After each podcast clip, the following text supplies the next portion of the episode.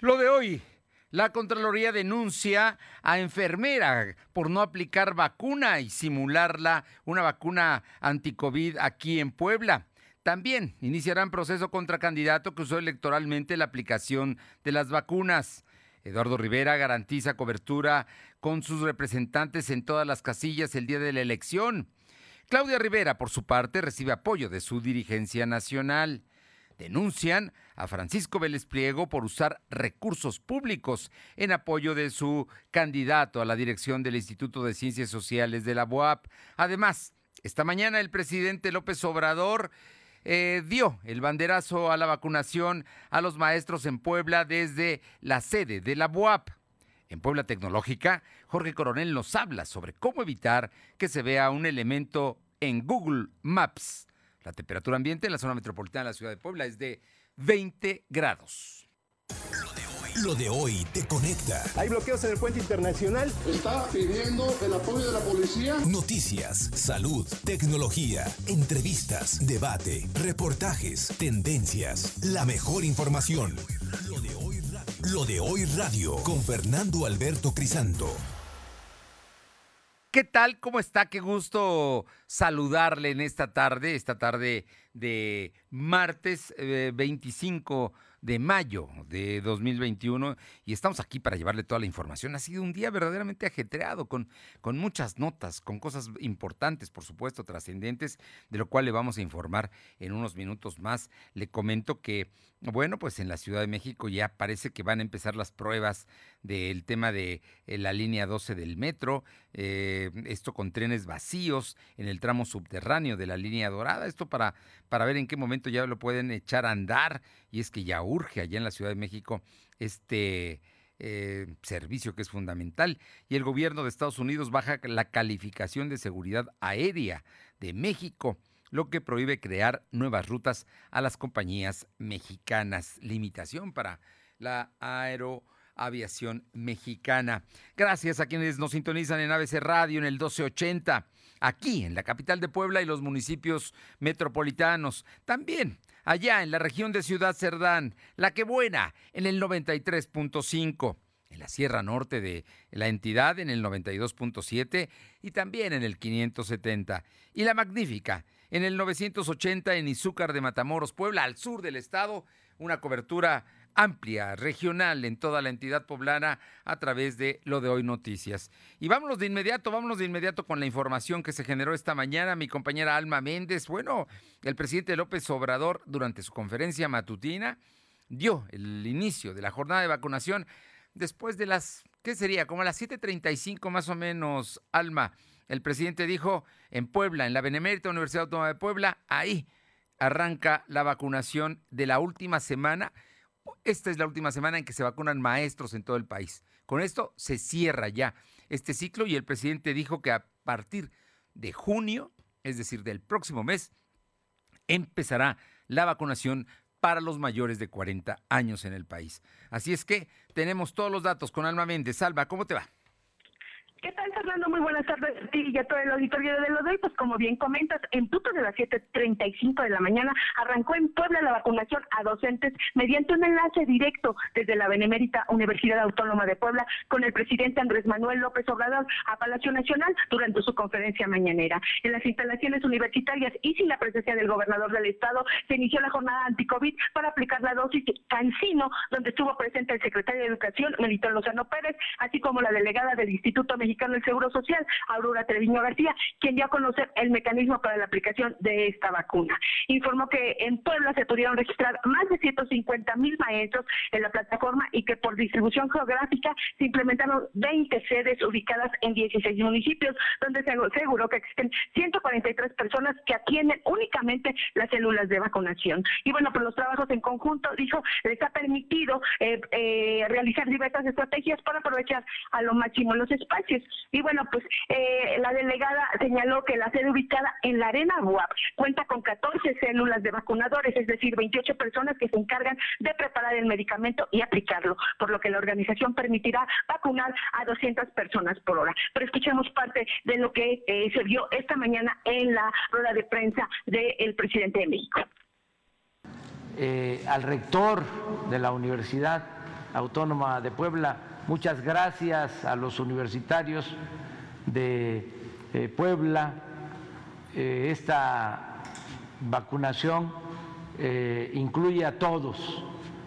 Es para maestras, maestros, académicos, investigadores de escuelas públicas y privadas. Y un saludo a todos los trabajadores de la educación de Puebla. Un saludo también eh, al gobernador Miguel Barbosa, gobernador de Puebla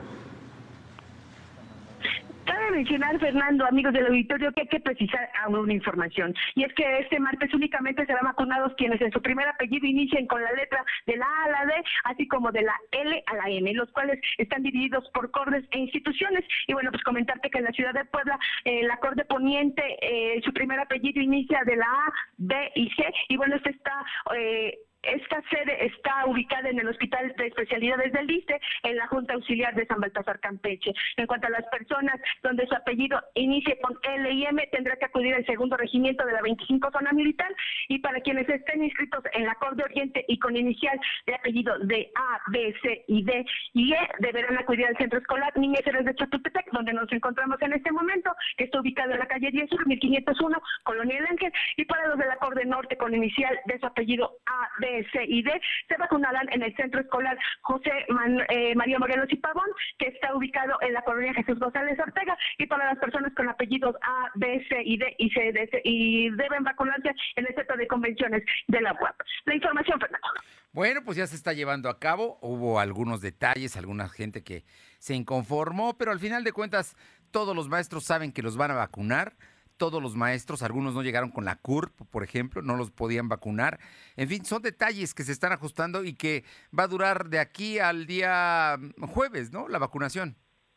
Así es, Fernando, pues tal cual comentas, efectivamente, eso, eh, ahorita la sede del recorrido aquí en, en la Cor de Oriente, en lo que es en el, en el Centro Escolar Niños Héroes de Chapultepec, comentarte que efectivamente eso es lo que estamos viendo con los maestros, que efectivamente muchos no traen la CUR, y bueno, eh, la verdad es que se habilitó un área para que precisamente puedan imprimir, porque eh, nos estamos dando cuenta que es muy rápida, e incluso están en la fila cerca de 10 minutos y avanzan. Incluso comentarte, en este momento se encuentran cerca de 70 personas, pero a ver de cuenta que no se esperan casi nada, inmediatamente ingresan y bueno, pues la mayoría sale, bueno, pues, contentos, dicen que efectivamente pues es un, un, un, momento mágico para ellos, puesto que es un momento de regresar a eh, sus actividades, a las clases presenciales en el mes de agosto. Sin embargo, si comentan varios que Mientras otros tuvieran problemas para ingresar a esa plataforma, otros en menos de 10 minutos ya lo habían hecho, sin embargo, otros eh, lo tuvieron que hacer durante la madrugada para poder registrar este registro. Es lo que te puedo comentar. Bueno, y ahorita lo importante es que tengan la CURP, eso es lo más importante, y dices que ya hay posibilidades, ojalá hay en otros, otros lugares, son 20 donde están vacunando, y hoy el presidente eh, López Obrador dio el banderazo. Te agradezco muchísimo y vamos a estar pendientes porque además son los maestros que regresan en agosto. Ya le están aplicando la cancino, que es una sola dosis, y con ello se supone que deben estar ya protegidos para empezar en agosto. Muchas gracias, Alma. Seguimos al pendiente, Fernando. Vámonos a San Martín Texmelucan para que nos comente Carolina Galindo cómo va la vacunación de los maestros allá. Caro, te escuchamos buenas tardes a ti en el auditorio. Comentarte que este martes arrancó la, el primer día de vacunación para los maestros adscritos a la Corte 18 que va desde Santa Rita, Tahuapan hasta la zona de Tlaltenango. El centro de vacunación se ubica en la clínica 11 familiar del Instituto Mexicano del Seguro Social, donde decirte que desde temprana hora decenas de docentes arribaron a este centro para recibir la única dosis de cantina con la finalidad de que, se pueda dar el regreso a clases en la región de San Martín Texmelucan hasta el momento se reporta saldo blanco, decirte que a pesar del papeleo por el que tuvieron que pasar los docentes, finalmente ya están recibiendo la vacuna. El centro de vacunación estará abierto hasta las 16 horas y será hasta el próximo jueves cuando concluya la jornada en su totalidad. Muy bien, esperemos que todo siga así y que todo siga fluyendo sin mayores problemas y los maestros que les toca miércoles y jueves lleguen ya con toda su documentación, pues para pasar más rápido, ¿no? Esperemos que todo, todo vaya en calma. Muchas gracias, Caro. Gracias, Fernando. Y Paola Roche en Atlisco nos comenta de la vacunación de los profesores y trabajadores de la educación. Te escuchamos, Paola. ¿Qué tal? Muy buenas tardes y comentarles que falta de información e inconformidad fue lo que dominó en este primer día de aplicación de la vacuna contra el COVID a profesores de la región de Atlisco. Y es que en punto de las 8 de la mañana comenzaron a llegar los primeros profesores que la letra de su primer apellido comenzaba con la eh, inicial de, del abecedario. En entrevista para los de hoy dijeron que al momento de realizar todo el trámite les arrojaba que su sede de vacunación tendría que ser en una institución de la capital poblana, por lo que eh, pues la pregunta era por qué si su escuela estaba dentro del municipio, los tendrían que mandar a otro lugar. Otros eh, llegaron con el problema de que la página de internet no les arrojaba, eh, que no les arrojaba la información, unos más que no podrían ingresar su CUP y no registraba o no les registraba o no existía. Vamos a escuchar parte de la problemática que se tuvo en este primer día de vacunación aquí en el municipio de Atlisco. Nosotros estamos dados de alta en la corte de aquí de Atlisco este, y cuando, al momento de registrarnos nos manda al CENCH allí en Puebla. Venimos a resolver esta situación ahorita y el personal de apoyo no tiene ninguna idea. Nos mandan a Corde para que nos, ellos nos den la explicación y Corde nos regresa para acá, que ellos tampoco tienen nada que ver. Entonces yo creo que toda la logística de quienes van a aplicar las vacunas estuvo completamente mal, porque tan solo no somos nosotros como escuela, hay más docentes de otras escuelas que les pasó lo mismo, los mandan a otros municipios. Tenemos el caso, por ejemplo, de otros compañeros que los mandaron hasta Teciutlán a vacunarse, cuando también sucede es aquí en Atlisco, e incluso hay este compañeros docentes que ni siquiera les permitió sacar su código QR para este para poderse vacunar, no aparecen en el en el registro. Entonces, eh, pues, queríamos saber eh, si el secretario de Educación tiene alguna idea, porque tampoco ha dado la cara. Entonces, queríamos saber qué, qué, qué solución nos da ahorita. Algunos de los profesores dijeron que ellos laboran dentro del municipio y les arrojó el sistema que tendrían que ir hasta otro municipio a recibir esta vacuna. Para esta ocasión se dispondrían de 4.250 dosis para los maestros registrados en todos los sistemas y de todos los niveles eh, escolares en los municipios de Atlisco, Huaquechula, Tianguis, Manalco, Atzicihuacán, San Diego, La Mesa, Tochimilcingo, así como Tochimilco, Ocoyucan y Santa Isabel Cholula. Pues eh, con esto sería posible un regreso a clases de más de 50 mil estudiantes tal solo en la región de Atlisco. Muchas gracias, Paula. Buenas tardes. Y son las 2 de la tarde con 12 minutos. Vamos con Janet Bonilla, Libres, para que nos cuente cómo va la vacunación allá, Janet. Fernando, muy buenas tardes. De manera fluida avanza la aplicación de la vacuna contra COVID-19 en el municipio de Libres a trabajadores de la educación pertenecientes al acorde 04. La sede para dicha actividad es el Tecnológico Nacional de México Campus Libres. Los docentes que acuden son los que laboran en los municipios de Cuyoaco, Chiquitila, Chichotla, Guadalupe Victoria, La Fragua, Libres, Nopaluca, Nocotepec, Oriental, Quimixtlán, Rafael Aragrajales, San José Chiapa y Tepeyagualco, 14 municipios en total. Hasta el momento se han aplicado poco más de 700 dosis este día, aproximadamente de 1.400 que son destinadas solo para hoy martes. Y no se ha presentado ningún incidente. Los docentes se retiran tranquilos a sus hogares al estar ya protegidos contra este virus que los ha obligado a modificar su manera de enseñar, Fernando. Oye, pero no se encontraron los problemas de Atlisco, ¿verdad? De, de que hubiera maestros no registrados y asuntos de que no los hubieran mandado a otros municipios. Ello que ha fluido de buena manera la aplicación de la vacuna. No se ha presentado hasta el momento ningún incidente en el municipio de Libres, ni en lo que refiere a las reacciones a los eh, maestros, ni con lo que refiere a su documentación. Pero además son maestros de una de una amplia región. Libres es, es la cabecera, es donde está el acorde, pero va, llegan de muchos municipios. Muchas gracias. Buenas tardes, Fernando. Vamos con Luz María Sayas, allá, Chalchicomula de Sesma. Luzma, muy buenas tardes. Para ti y nuestros amigos de lo de hoy, te comento que en el municipio de Chalchicomula de Sesma, Puebla, aproximadamente a las 8 de la mañana de este martes histórico 25 de mayo, ya estaban los maestros formados para ingresar a las instalaciones del tecnológico de Ciudad Cerdán, en donde se aplica la vacuna COVID para el personal docente. Cabe mencionar que serán aplicadas 3.000 dosis entre el día de hoy y mañana y es del laboratorio Cancino, dosis única. En el interior se encuentran ya paramédicos de Cruz Roja y elementos de protección civil. Damaray Sosa, directora general del Tecnológico Superior de Ciudad Cerdán, nos da a conocer que una de las prioridades es vacunar a todo el magisterio. Es la indicación de las autoridades federales y estatales. Por parte del tecnológico, el personal está apoyando con checar que los profesores traigan la documentación completa. En el interior también se encuentra el personal de bienestar y por otro lado, los profesores están respetando la sana distancia y se les está aplicando gel antibacterial.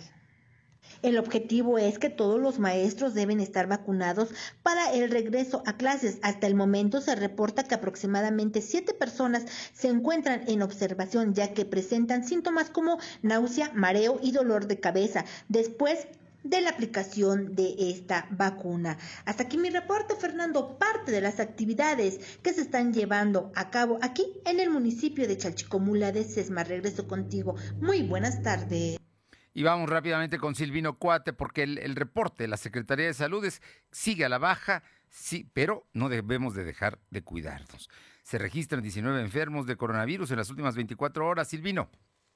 Efectivamente, comentarte que la Secretaría de Salud registró 19 enfermos de coronavirus. En comparación con los datos de ayer, son seis casos más. También se contabilizaron dos defunciones. Actualmente hay 85.863 acumulados y 12.195 fallecidos. El secretario de Salud, José Antonio Martínez García, explicó que hay 116 casos activos distribuidos en 19 municipios. Además, se tienen registrados 220 pacientes hospitalizados, 55 requieren ventilación mecánica ya que se encuentran graves. Comentarte que desde que llegó el primer embarque de vacunas contra COVID, a la fecha se han aplicado 1.185.189 dosis contra COVID, así lo informó el secretario de Salud. Comentó que se han aplicado 5.670 dosis a médicos privados, además reconoció que aún hay personal por vacunar. En relación a la desconversión hospitalaria, el secretario dijo que el Hospital del Norte ya dejó de ser nosocomio COVID, al igual que el de Huejotzingo y el de Yucar de Matamoros, mientras que los hospitales que quedaron parcialmente desconvertidos son el de Tecitlán, Tehuacán y Zacatlán. Respecto a la ocupación hospitalaria en Puebla y el área metropolitana, hay una ocupación del 11% y en la periferia del estado se encuentra al 10%. Para concluir, el secretario reiteró que la vacunación de docentes está a cargo del INSS y únicamente está auxiliando con el personal, ya siguió para vacunar a todos los maestros. Información, Fernando. Bueno, importante también el dato que da el doctor, ¿no? 5.670 dosis se ha aplicado a médicos privados en el asunto que todavía estaba pendiente y había un reclamo la semana pasada. Vamos a ver cómo continúa todo este asunto, pero bueno, las cosas están funcionando y están funcionando bien. En el caso de los maestros, está participando la Brigada Correcominos, el plan y la logística a cargo del Seguro Social en todos los casos. Muchas gracias. Buenas tardes. Son las 2 de la tarde con 17. Lo de hoy es estar bien informado. No te desconectes. En breve regresamos. Regresamos.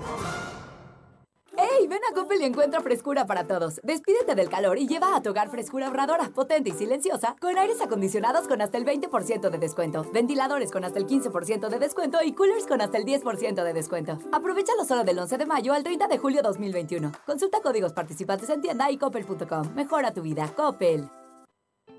Me pondré un cubrebocas. Si tienes que hacerlo, hazlo bien. Lava tus manos al ponerlo y al quitarlo. Tómalo por los resortes y ponlo en la oreja cubriendo bien nariz y boca con el filtro. Nunca lo pongas sobre el cuello o el pelo. Cámbialo cuando esté húmedo, quitándolo por los resortes y deséchalo dentro de una bolsa cerrada. Cuando lo uses, sigue las reglas de higiene y prevención. Y por favor, quédate en casa. Secretaría de Salud. Ahora con Gas del Atlántico, tú pones el precio. Porque entre más litros cargas, más ahorras. Si tus pedidos de gas LP estacionario son mayores a 100 litros, pregunta a tu vendedor o al 271-747-0707 para conocer más del programa. Y si aún no cuentas con el servicio gratuito de envío de nota digital, solicítalo para que puedas verificar que lo que cargas es lo que pagas. El beneficio de precio diferenciado aplica en cada carga y no es acumulable. Gas del Atlántico. Todos atentos, llegó el momento, llegó la hora del movimiento. Movimiento naranja. El futuro está en tus manos. Movimiento naranja. Movimiento ciudadano. Na na na na na. Na na na na na na na na na na. Na na na. Hey. Vota Movimiento Ciudadano. Vota Movimiento Naranja. Lo de hoy es estar bien informado. Estamos de vuelta con Fernando Alberto Crisanto. La tecnología es lo de hoy. Mantente conectado. Y está con nosotros el doctor Jorge Luis Coronel Fuentes, profesor investigador del Tecnológico de Monterrey, Campus Puebla y consultor en marketing digital. Y hoy Jorge Luis Coronel nos habla de algo, mire, muy importante, pero muy, muy importante por una razón. En Puebla Tecnológica nos dice cómo evitar que se vea un elemento en Google Maps. Sí, su casa, por ejemplo, su negocio, lugar. Asunto interesante, hay que escucharlo. Jorge, Luis, muy buenas tardes. Amigos de lo de hoy, como siempre, un placer saludarles a través de este espacio de Puebla Digital. Mi nombre es Jorge Coronel y hoy quiero conversar con ustedes sobre algo que creo que puede ser de mucha utilidad. Cómo solicitarle a Google, específicamente a Google Maps, que pueda desenfocar o que pueda dejar no visible en Google Maps esta herramienta bastante útil tu ubicación, quiero decir, tu casa, tu auto, la información que se puede ver a través de, Street View o de Google Maps, eh, que son, insisto, fachadas, eh, calles, este tipo de cosas. ¿Cómo hacer esta, esta solicitud? ¿Sabías de entrada que puedes pedir que no aparezcan eh, visibles? ¿Por qué? Bueno, porque a muchas personas justamente no, no les agrada, no les agrada que se muestren los detalles, por ejemplo, el auto que está fuera de su casa o imágenes por fuera de su casa.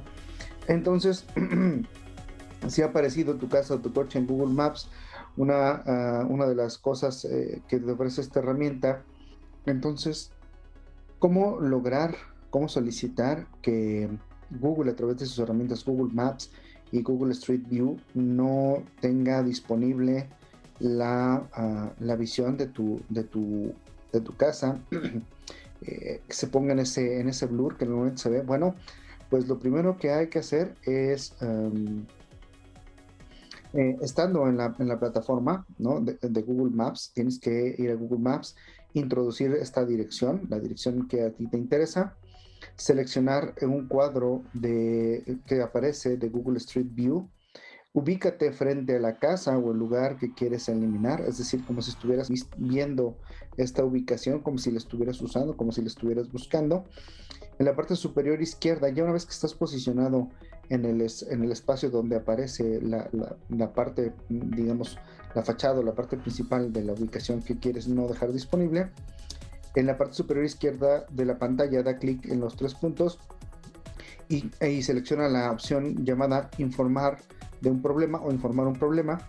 Y lo primero que te aparecerá en esta pantalla es solicitar desenfocado, así se llama la opción, solicitar desenfocado.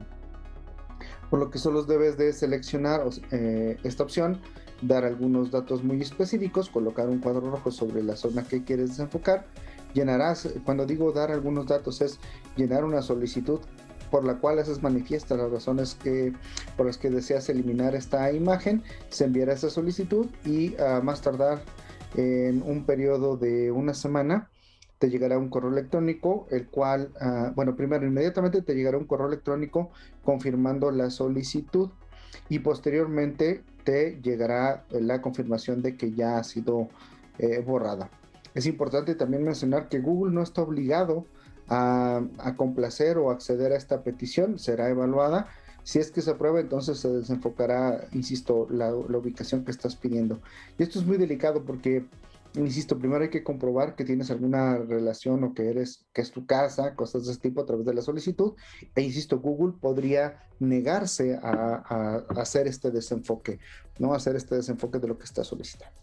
Bueno, pues lo que tenemos eh, hoy en Puebla Digital, aquí en lo de hoy. Esperamos que esta información sea de utilidad. Eh, y bueno, nos estamos viendo hasta la próxima. Gracias, muchas gracias Jorge Luis Coronel por, esta información que, te digo es, valiosa.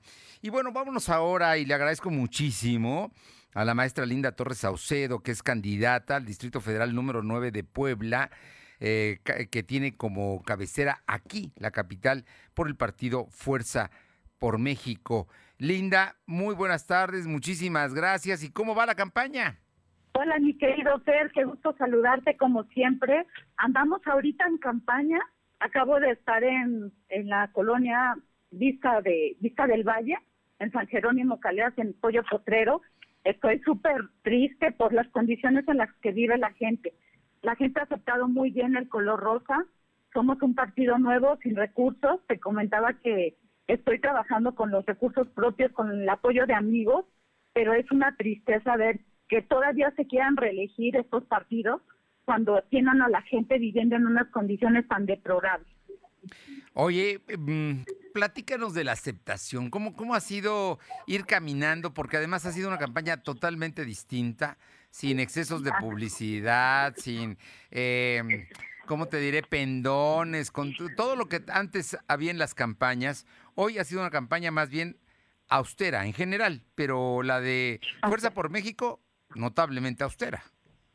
Así es, pero la gente nos ha aceptado muy bien. Gracias a Dios, eh, he tocado las puertas de la gente. Soy una ciudadana más y eso ha hecho que la gente me abra las puertas de su casa, me inviten a pasar y me tengan la confianza. Me- lo primero que me dicen es, si vienes de algún otro partido de los conocidos, no te quiero aquí. Te cierro la puerta porque no me han cumplido, estamos cansados. Y, y bueno, ya les, les platico mi historia de vida, por qué motivo quiero yo ayudar a la gente. Y entonces se me ha- han abierto las puertas con toda la gente, las mujeres, la gente de la tercera edad, que son maravillosos. He estado feliz. Aunque no lo creas, he, llegado a muchas, muchas colonias y he caminado mucho. Me estoy cambiando de color, te lo juro, tengo como tres colores ya en la piel, pero muy contenta y me siento agradecida con toda la gente que en las diferentes juntas auxiliares me han recibido. Linda Torres Saucedo, eres candidata a diputada por el Distrito 9 de la capital de Puebla, diputada federal eh, por Fuerza por México, que es el partido que se identifica con el color rosa. ¿Está bien? Así es. Oye. Es correcto, el partido Fuerza por México, el primer partido para mujeres por mujeres, la mayoría somos mamás solteras, mamás este, que andamos con nuestros hijos ahí en campaña y bueno, como tú lo acabas de decir, sin recursos, pero con todas las ganas y cansadas ya como ciudadanas de los abusos del poder de tanta gente y de tantas generaciones. Cuando me hablas de los partidos tradicionales, me hablas de lo mismo de el PRI, PAN, PRD que de Morena. Así es, y ahorita imagínate, van en coalición, siguiendo solos, nos han dejado sin nada, ahora en coalición. Bueno, no me quiero imaginar cómo va a estar, cómo estaría Puebla. Y Eh. todavía esta señora que se atreve a reelegirse, que el único cambio que hemos visto en ella han sido las cirugías estéticas que se ha hecho, que llegas y la gente te dice, no la queremos aquí, están sumamente indignados por la gente también azul. No quiero hablar mal de nadie, porque conozco también a ellos y tengo muchos amigos en todos los colores de los partidos, pero sí es una tristeza el ver el, el olvido en el que tienen a la gente. Linda Torres, propuestas concretas que hayas hecho o compromisos que establezcas con el electorado del Distrito Federal número 9. Mira, la educación es una de mis principales propuestas por la deserción de tantas niñas, niñas y jóvenes. La seguridad, que es un tema en la que todos estamos involucrados. Quiero este, que haya mejores pagados y que tengan pues mucho más eh, apoyo los comités integrados por ciudadanos para prevenir el delito. En cuestiones de salud, quiero, eh, eh, perdón, quiero apoyar a las personas de la tercera edad y impulsar el deporte para garantizar un mejor desempeño. Y también quiero involucrarme porque durante la pandemia muchas familias han estado muy mal. Gestionaré el apoyo para la creación de micro y medianas empresas, así como la reforestación de áreas verdes. Pues eh, Linda Torres Saucedo, candidata a diputada federal por el distrito número 9, que tiene como cabecera la ciudad de Puebla, al norte, mu- bueno, tiene varios puntos, pero es el norponiente de la ciudad, por ahí, por ahí estás, ¿verdad? Más o menos eh, Así es, ahorita me encuentro en la María. En la He María. estado recorriendo, sí, es todo el día. eh, mira, termino, empiezo desde las 6 de la mañana y me voy durmiendo 2, 3 de la mañana y al otro día a las 6. Ya nos falta esta semana para cerrar. Sí. Pues Linda, qué gusto saludarte, saber que estás eh, buscando el voto de los poblanos. Suerte y seguramente nos escucharemos antes de que termine la campaña. Muchísimas gracias. Es un abrazo a todos. Un fuerte abrazo. Gracias. Son las 2 de la tarde con 29 minutos, 2.29. Lo de hoy es estar bien informado. No te desconectes. En breve regresamos. Regresamos. En esta temporada de lluvias, con tu apoyo prevenimos inundaciones. Barre el frente de tu calle y azotea. Mantén despejadas tus alcantarillas. Si manejas, reduce la velocidad. Si sales de casa, no tires basura en las calles, ríos y barrancas. Por una ciudad más limpia y segura. Secretaría de Protección Civil y Gestión Integral de Riesgos. Habla Alejandro Moreno, presidente nacional del PRI. Morena repite hasta el cansancio que si no votan por ellos van a desaparecer los programas sociales. Eso es una vil mentira. En el PRI vamos a mantener los programas sociales que ayuden a las familias mexicanas. Este 6 de junio no dejes que Morena use tu voto para mentirle a México y a las familias mexicanas. Vota PRI. Vota por las candidatas a diputadas federales postuladas por el PRI. Lo de hoy es para ti. Conéctate a www.lodehoy.com.mx y suscríbete para recibir la mejor información en tu email. Mi papá ya estaba tendido en una cama a causa de la cirrosis hepática. Tomaba mucho. Cuando mi padre murió, ya nada más se incorporó y vomitó un pedazo de sangre, se acostó y murió. Mi hermano Martín murió a causa de las drogas y el alcoholismo. No te tenías que morir, primero mi papá y luego tú. Resultado del alcohol me quitó a las personas que más amé en la vida, las hizo sufrir. El mundo de las drogas no es un lugar feliz. Busca la línea de la vida, 800-911-2000. En menos de tres años, las cosas se descompusieron. Esto no puede seguir así. Es el momento de tomar una decisión que cambie el curso de nuestra ciudad. Estamos listos para que el 6 de junio logremos en las urnas el triunfo que nos permita corregir el rumbo de Puebla. Vamos con determinación, vamos con alegría, vamos todos juntos, vamos con experiencia a corregir el rumbo de Puebla. Eduardo Rivera Pérez, candidato común a la presidencia municipal de Puebla. Vota este 6 de junio. PAN. Lo de hoy es estar bien informado. Estamos de vuelta con Fernando Alberto Crisanto. Son las 2 de la tarde con 32 minutos, 2 con 32. Aure Navarro, cuéntanos cómo van las campañas. Hoy hubo declaraciones de Eduardo Rivera Pérez, candidato a presidente municipal del PAN PRI PRD, Pacto Social de Integración y Compromiso por Puebla. Buenas tardes, Aure. Buenas tardes, pues efectivamente Eduardo Rivera Pérez confirmó, como bien lo mencionas, Fernando, que las estructuras nacionales de los partidos al que pertenece como PAN, PRI, PRD y locales del PCI Compromiso por Puebla, pues desplegarán una fuerte cobertura estatal en las casillas para vigilar los comicios del 6 de junio.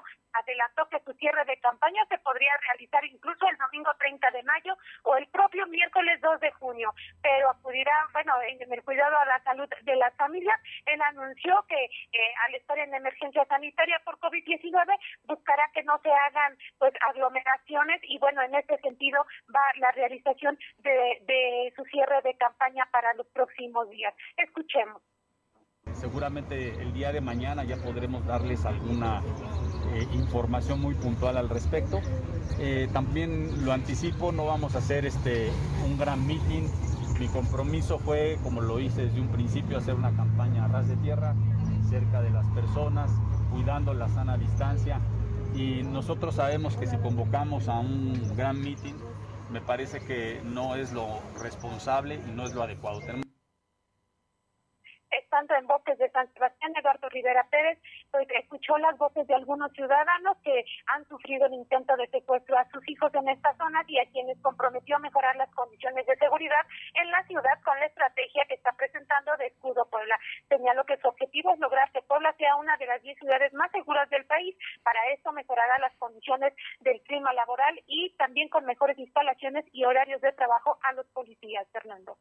Bien, bueno, pues ahí está el candidato Eduardo Rivera Pérez ya preparando su cierre, los últimos eh, actos de su campaña y ya dijo, tiene, va a tener representantes en todas las casillas, va sin duda, pues es un candidato importante, es, el candidato que de acuerdo a las encuestas, ahí hoy apareció una encuesta más nacional de todos los municipios importantes del país y en Puebla él va con 13 puntos por arriba de su contrincante, la candidata de Morena PT, Claudia Rivera Vivanco. Así es que Eduardo Rivera va ahí, pero bueno, como todo político no debe confiarse porque este asunto se resuelve el día 6 en las urnas. Muchas gracias.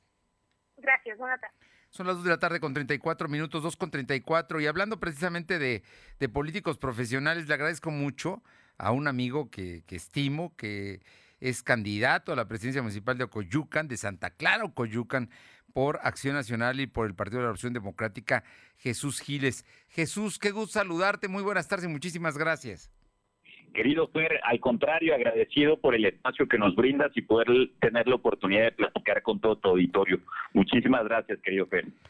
Jesús, campaña importante, un tema de un municipio metropolitano que a veces ignoramos, ¿no? Nos buscamos mucho los, digamos, los más cercanos, pero Santa Clara Coyucan está a 10 minutos de la ciudad de Puebla.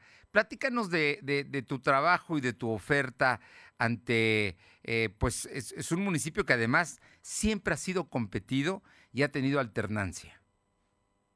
Sí, definitivamente estamos ahorita en este momento haciendo el trabajo correspondiente para poder ser el próximo presidente municipal del municipio de Coyucan, municipio como bien lo comentas colindante con la ciudad de Puebla, colindamos con Puebla, con San Andrés Cholula, con Santa Isabel, con San Gregorio Atzompa, Lisco, Teopantlán.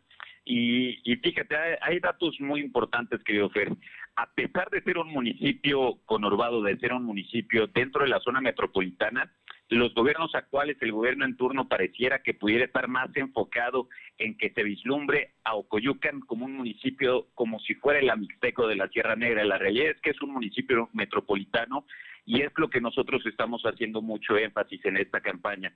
Ocoyucan merece tener a un gobierno que lo pueda gobernar bien que pueda hacer muchísimo mejor trabajo de lo que está haciendo actualmente la autoridad, el actual presidente municipal que va a la reelección y que no ha hecho absolutamente nada en beneficio de la comunidad, pero lo más importante, la organización que lleva años gobernando este municipio. Nosotros desde el pasado 6 de mayo nos hemos comprometido al firmar 25 compromisos por Ocoyucan que van encaminados a poder generar un gobierno abierto y cercano a la gente que va enfocado a poder mejorar la calidad de los servicios públicos en el municipio de Coyucan, que es importantísimo también a poder mejorar la economía de las familias en todo el municipio de Coyucan, que eso únicamente se ve reflejado en el bolsillo de las personas y finalmente a poder mejorar la calidad de vida de las 50 mil personas que viven en el municipio de Coyucan.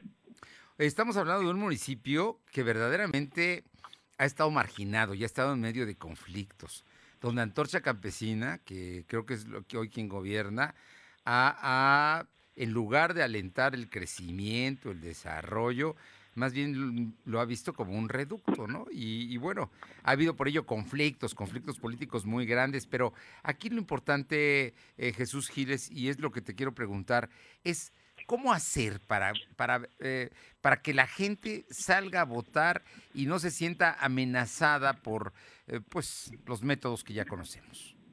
Eh, acabas de, comentar algo importantísimo, pero esta organización que gobierna el municipio, Antorcha Campesina, se ha dedicado a amenazar, amedrentar, intimidar a todos los habitantes sobre los que tiene influencia o tenía influencia, es decir, le apuesta a que el municipio de Coyucan sigue estando marginado, sigue estando en rezago social, sigue estando en nivel de, de pobreza muy alto y con lo que juega Antorcha Campesina es con eso, con condicionar, con amenazar que si no votan por esa organización no les van a entregar la despensa el día de la elección o peor aún, hay personas, hay ciudadanos que dependen de la vivienda de supuestos terrenos invadidos por Antorcha Campesina, supuestos terrenos que son propiedad de ellos, pero en realidad son terrenos invadidos por esta organización con los que no cuentan ni siquiera títulos de propiedad. Entonces los amenazan con quitarles la vivienda, los amenazan eh, con quitarles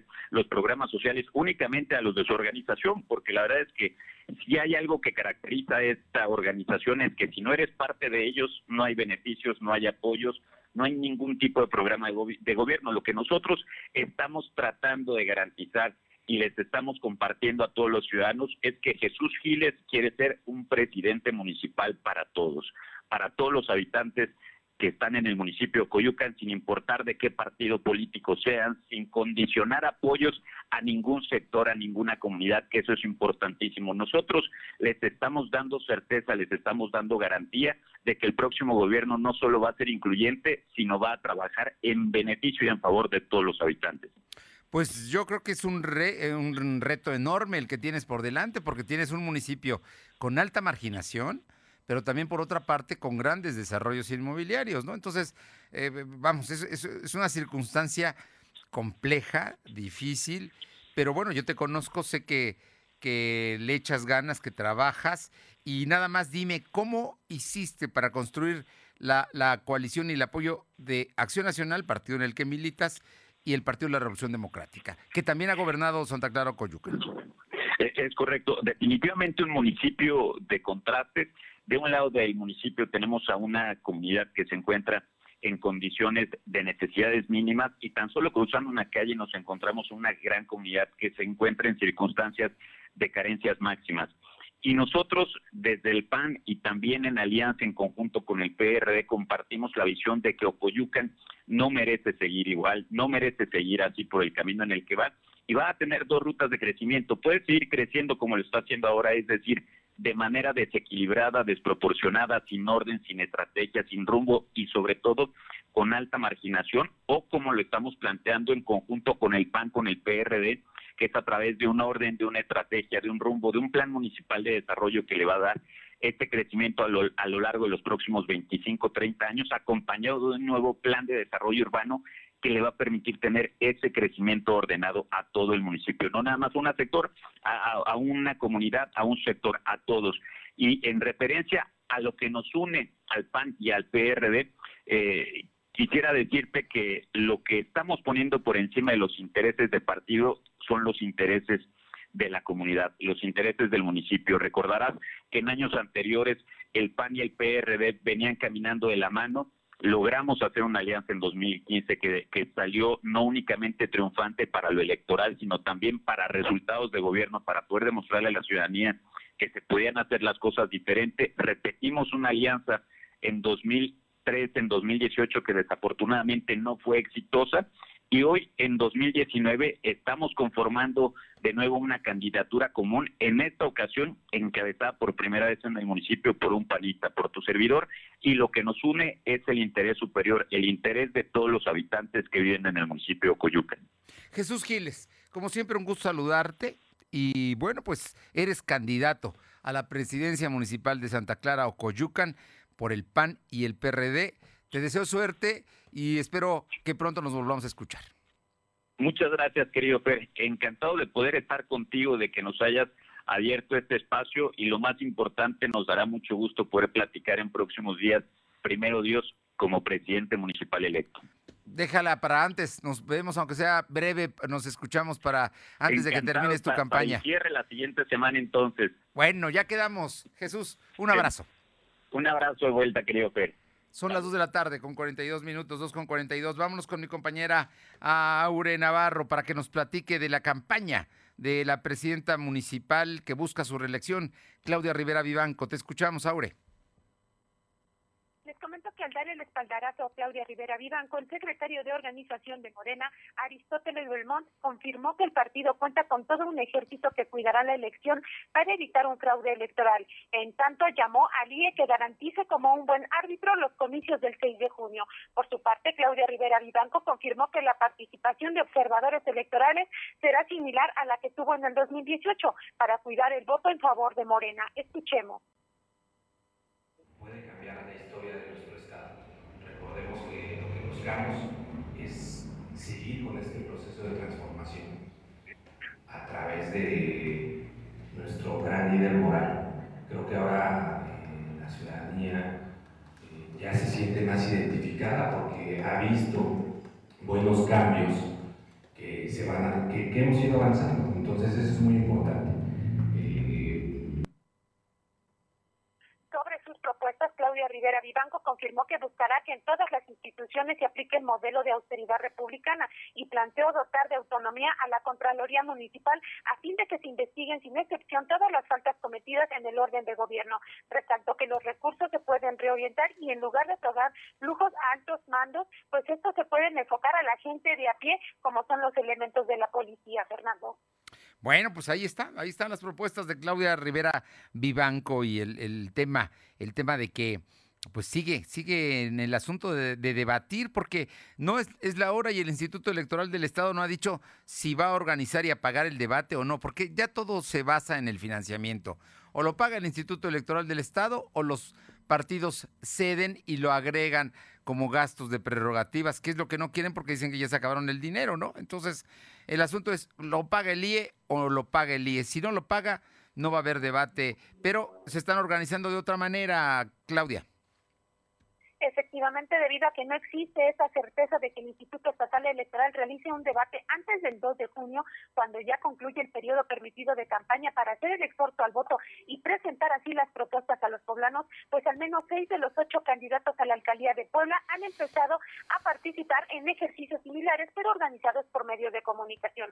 Este martes, a nueve días de que concluyan estas campañas, los candidatos Evelyn Hurtado de Nueva Alianza, Eduardo Rivera Santamaría de Fuerza por México, Claudia Rivera Vivanco por Morena, Alfredo Victoria del PES, Edgar Yamil Gitani por Movimiento Ciudadano, Roberto Ruiz Esparza por el Partido Verde Ecologista, pues pidieron el voto a los poblanos y quienes no pudieron pues fueron Eduardo Rivera Pérez y América Soto de redes sociales progresistas. Evelyn Hurtado ofreció poner fin a la omisión del actual gobierno. Eduardo Rivera Santa María y Edgar Yamil Gitani cuestionaron a la ausencia pues de Eduardo Rivera Pérez y en este caso pues la privatización que hizo del agua mientras fue al alcalde de Puebla, mientras que Claudia Rivera Vivanco dijo que de repetir en el cargo dará continuidad al trabajo que ha realizado en la seguridad y en obra pública, mientras que Roberto Ruiz Esparza se presentó como un hombre de experiencia y Alfredo Victoria destacó que su intención es hacer llegar obras a cada junta auxiliar. Comentar que Eduardo Rivera Pérez explicó también por separado esa ausencia obedece a fomentar piso parejo con todos los medios de comunicación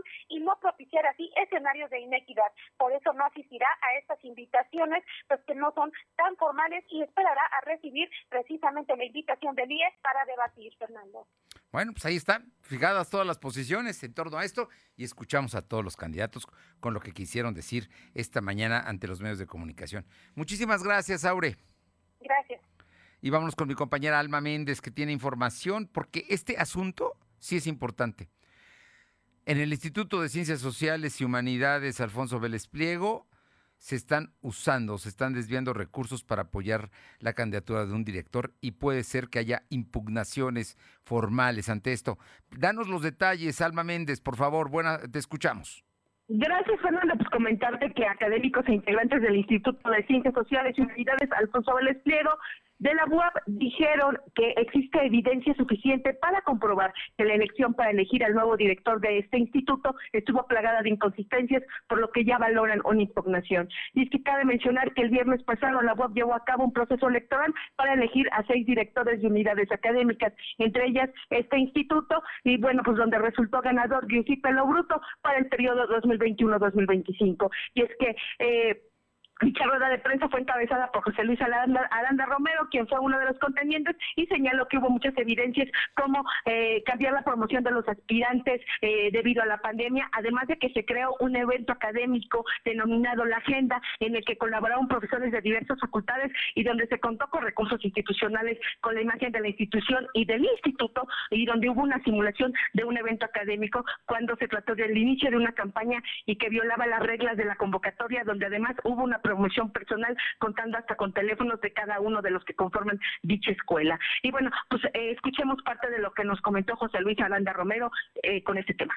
Tuvo también como resultado que cambiaron, modificaron la estrategia de, de, la promoción del candidato del director, que se apellida Lo Bruto, eh, y crearon un evento, un evento académico, académico, en el que eh, colaboraron como organizadores otros profesores eh, y de, diversas facultades, dos o tres profesores de facultades e institutos. Este evento, a la postre, llevó, es el título de, eh, de, la, que le llama la agenda. El evento y la agenda llevan el mismo nombre. esto por sí mismo esto, este evento contó con recursos institucionales, con la imagen de la institución y del instituto. Es decir, esta simulación de evento académico Cabe mencionar, Fernando, que eh, él dijo que ya va a presentar las pruebas al Consejo Universitario, donde ellos tienen que valorar cuál va a ser la salida, y enfatizó que esto eh, definitivamente es una prueba de una larga campaña que se realizó eh, Giuseppe Lo Bruto. Y bueno pues además acusó a Francisco Vélez Pliego pues dijo que desde un principio dijo que Lo Bruto era eh, pues quien lo sucedería para que los demás maestros se alinearan a él. La información Fernando. Terrible esto que haga Francisco Vélez Pliego, ¿no? Que además busca ser rector y que con esto da un mal ejemplo de que en el Instituto de Ciencias Sociales no se respeta la pluralidad ni tampoco hay diversidad, sino que imponen a quienes le conviene a la familia Vélez. Delicado el tema, ¿eh? Y si llega al Consejo Universitario, más delicado todavía. Muchas gracias. seguimos al pendiente Son las 2 de la tarde con 50 minutos. En 10, las 3.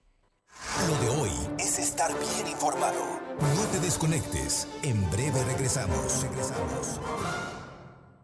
En esta temporada de lluvias, con tu apoyo prevenimos inundaciones. Barre el frente de tu calle y azotea. Mantén despejadas tus alcantarillas. Si manejas, reduce la velocidad. Si sales de casa, no tires basura en las calles, ríos y barrancas. Por una ciudad más limpia y segura. Secretaría de Protección Civil y Gestión Integral de Riesgos.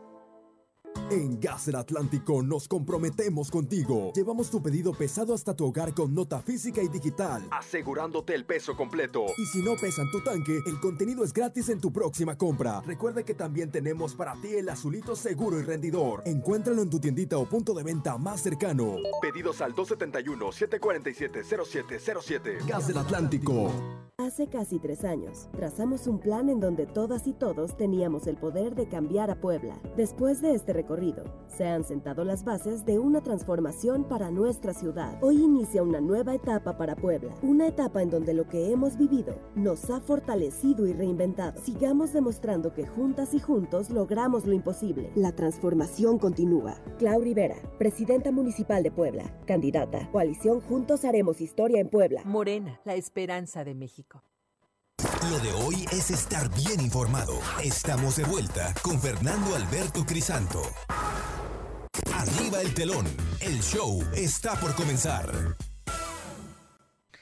¿Qué tal? ¿Cómo estás, Claudia Cisneros? Como siempre, cosas interesantes, cosas para sonreír. Cuéntanos, ¿qué pasa con Talía? Fernando, amigos del auditorio, un saludo a todos ustedes. Bueno, pues Talía, como siempre, presentando cosas novedosas, está promocionando su reciente producción llamada Desamorfosis. Este es un material que, bueno, pues estuvo trabajando eh, muchísimo la mexicana, cuenta con 14 canciones, eh, todas ellas son inéditas, que están estas canciones interconectadas, y bueno, pues vamos a ver colaboraciones importantes como con Banda MS, eh, Farina, Maui Ricky, Sofía Reyes, entre otros. Y bueno, pues el material ya cuenta con varios sencillos entre estos TikTok que pues lo lanzó junto con Farina y Sofía Reyes y el más actual que se llama Mojito, que cuenta con un video pues muy bueno que ya se puede ver y disfrutar en todas las plataformas digitales. Un álbum bastante innovador y que bueno, pues nos presenta los ritmos que se están llevando y sonando muy fuerte actualmente, Fernando. Desamorfosis se llama, ¿no? La Así producción. es, así es, Desamorfosis.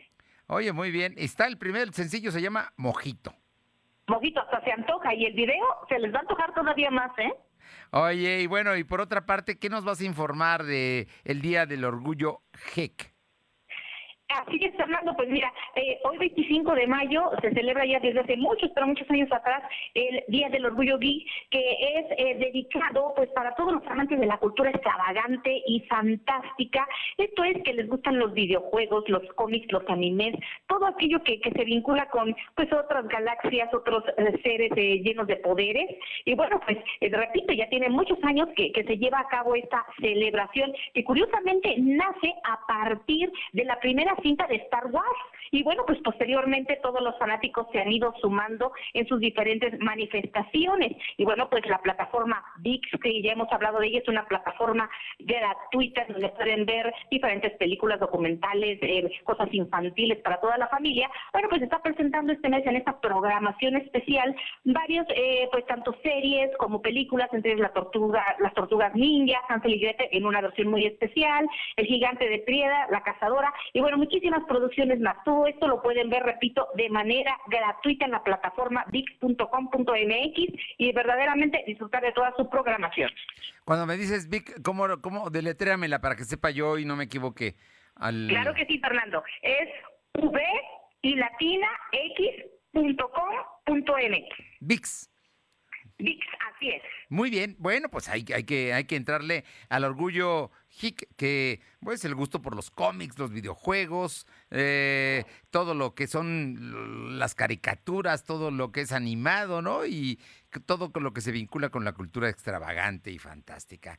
Mira que... Y que gusta a chicos y grandes, ¿eh, Fernando? porque la verdad es que tiene cantidad de seguidores y hay muy buenas producciones, hay que reconocer. Es una generación, es una generación esto que me, que me hablas de, de gente que gusta de todo ello. Muchas gracias, Claudia. Buenas tardes a todos. Buenas tardes. Y vámonos con información de mi compañero Silvino Cuate, porque bueno, el tema de... ¿Se acuerda usted seguramente de, aquí se lo informamos, de que en una de las vacunaciones una enfermera simuló que había vacunado y no le había puesto más que aire a la señora y que se descubrió? Bueno, ya se llevó a cabo la investigación y Silvino Cuate tiene los detalles. Te escuchamos, Silvino comentarte que la titular de la Secretaría de la Función Pública, Amanda Gómez Saba, informó que presentó una denuncia ante la Fiscalía General de Estado en contra de la enfermera que no aplicó la segunda dosis de la vacuna anti-COVID a una mujer de más de 60 años en el Hospital General del Norte del Sur.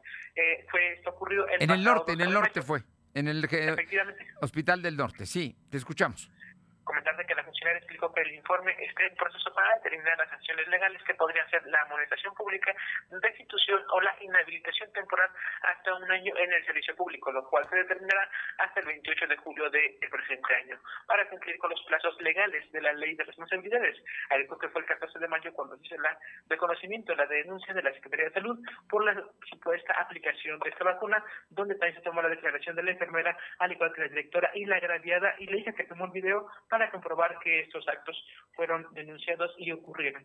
También en otro tema, comentarte que el gobernador Miguel Barroso Huerta señaló que es inadmisible que Iván Herrera, candidato de Morena a la diputación local por el Distrito 19, haya utilizado un formato para lucrar con la vacuna anti-COVID. Por ello, la administración estatal presentará la denuncia correspondiente. Barroso Huerta dijo que los partidos políticos son los primeros que deberían hacer la denuncia, al igual que el Instituto Electoral del Estado. Hemos dicho que por ese tipo de acciones la federación podría involucrar. Por el momento, la administración estatal hará la denuncia correspondiente sobre este tema. La información. Bueno, este que ahora todavía es regidor, ¿no? Que, que quiera ser diputado local, según entiendo, pasaba y hacía que la gente llenara, ¿no? Como si les fuera él a poner la vacuna efectivamente el documento se, mostró en la conferencia de prensa. En, él venían todos los documentos que eran solicitados por las personas, que era el sí. el CUR, y bueno, este funcionario se intentaba quedar con todos estos documentos, esto pues para un fin electoral, Fernando. Gracias. Eh, tenemos información con Carolina Galindo en San Martín Texmelucan. Caro, te escuchamos. Fernando, buenas tardes. De nueva cuenta, comentarte que elementos de la Policía Municipal lograron asegurar a Iván, originario de Santa María Moyertingo, quien estaría vinculado a robos a transeúnte y a la tienda a la tienda Soxo. Lo anterior ocurrió luego de una persecución en la que este presunto delincuente disparara en repetidas ocasiones contra elementos de la policía municipal y estatal, lo que derivó en una persecución y posterior detención de este sujeto de 23 años de edad, a quien le fueron aseguradas más de 30 bolsitas con una sustancia granulada eh, con características similares a la droga conocida como cristal, además de mil pesos en efectivo y una, eh, un paquete de cigarros que había robado en la tienda Oxxo que se ubica en San Juan Tuxco. Los empleados de esta tienda presentaron la denuncia correspondiente y este sujeto ya fue puesto a disposición de la Fiscalía General del Estado. Bueno, pues ahí están, vivales que andan ahí, ahí y qué bueno que los detuvieron. Muchas gracias, Carolina. Gracias. A ti. Y Paola Roche nos informa que en Atlisco, a un año de distancia, la Secretaría de Seguridad Pública de Atlisco no reporta ni una sola baja de sus elementos a causa del COVID. Los 11 policías que estaban en confinamiento obligatorio ya regresaron a laborar, informó el director de Seguridad Pública de Atlisco, Jorge Gómez. Por su parte, Uriel Mendoza de la, en la Mixteca nos dice que al interior de una zanja fue donde se halló a un hombre de 25 años de edad que decidió terminar con su vida al ahorcarse con una soga eh, desde la ventana de su domicilio, esto en el municipio de Acatlán de Osorio Fue durante la tarde noche del día de ayer, lunes, cuando su pequeño hijo de tres años se percató por la ventana que su padre se estaba ahorcando, por lo que de inmediato le dio aviso a su madre. ¿Qué, qué cosa para un niño de tres años que esto haya ocurrido allá en Acatlán. Y antes de despedirnos, le informo que baja a Estados Unidos la calificación de seguridad aérea a México y eso le va a pegar a la oportunidad de que México abra nuevos viajes, nuevos destinos hacia Estados Unidos. Y por su parte, eh, Porfirio Muñoz Ledo llama a evitar obediencia al Ejecutivo.